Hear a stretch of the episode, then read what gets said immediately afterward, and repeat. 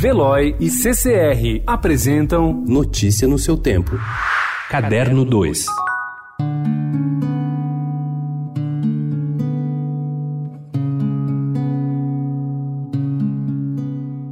O apresentador Gugu Liberato morreu nesta sexta-feira aos 60 anos de idade em Orlando, na Flórida, nos Estados Unidos, onde tinha uma residência. Ele havia sido internado em um hospital após sofrer um acidente na casa onde mora. Segundo o comunicado divulgado por sua assessoria de imprensa, Gugu sofreu acidente na quarta-feira. Ele caiu de uma altura de 4 metros quando fazia um reparo no ar-condicionado do sótão da casa.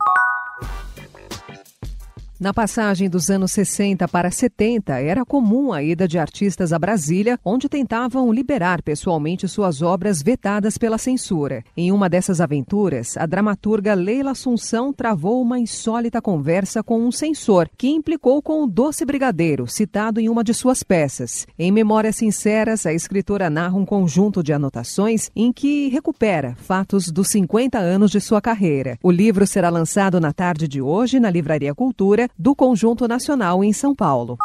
Considerada a última etapa na conclusão de acordo entre o fundador do Inhotim, Bernardo Paz, e o governo de Minas Gerais para pagamento de uma dívida tributária, a perícia determinada pela Justiça nas 20 obras do acervo do museu apresentadas como forma de quitar o passivo foi concluída e apontou o valor de 110,1 milhões de dólares. A dívida é referente ao conglomerado Itaminas, que tinha o fundador de Inhotim como proprietário. Apesar do valor menor em dólares, o montante é superior à dívida de Paz com o fisco estadual em reais.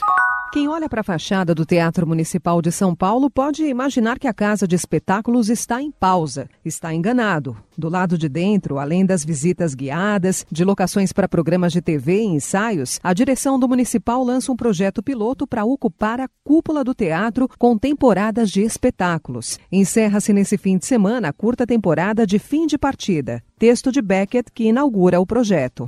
Aos 70 anos e meio século de atividade artística, o artista britânico Tony Craig abre neste sábado no Museu Brasileiro de Escultura e Ecologia, o MUB, a exposição Espécies Raras, que reúne um conjunto de 43 esculturas e 70 desenhos, obras da década de 1980 até o presente. Craig é um dos principais representantes do movimento que renovou a arte tridimensional na Grã-Bretanha nos anos 80. Notícia no seu tempo. Oferecimento de Veloy. Piscou, passou.